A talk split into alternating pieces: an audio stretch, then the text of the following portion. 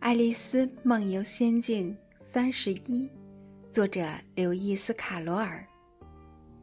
你，你是谁？这句话又把他们带回了谈话的开头。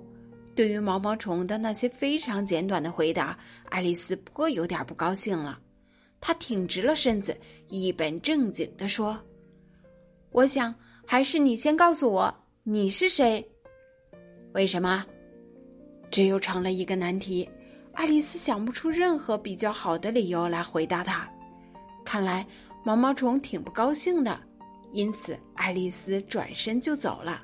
回来。”毛毛虫在他身后叫道：“我有几句重要的话讲。”这话听起来倒是鼓舞人的。于是爱丽丝回来了。别发脾气嘛！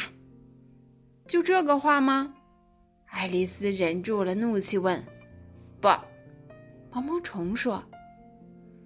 爱丽丝想，反正没什么事儿，不如就在这儿等一等，也许最后他会说一点值得听的话呢。有好几分钟，他只是喷着烟雾不说话。最后，他松开胳膊，把水烟管从嘴里拿出来说：“你认为你已经变了，是吗？”“我想是的，先生。”爱丽丝说。“我平时知道的事儿，现在都忘了，而且连把同样的身材保持十分钟都做不到。”“你忘了些什么？”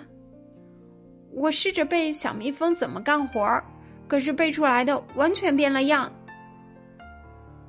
那么背诵你老了，威廉爸爸吧。毛毛虫说。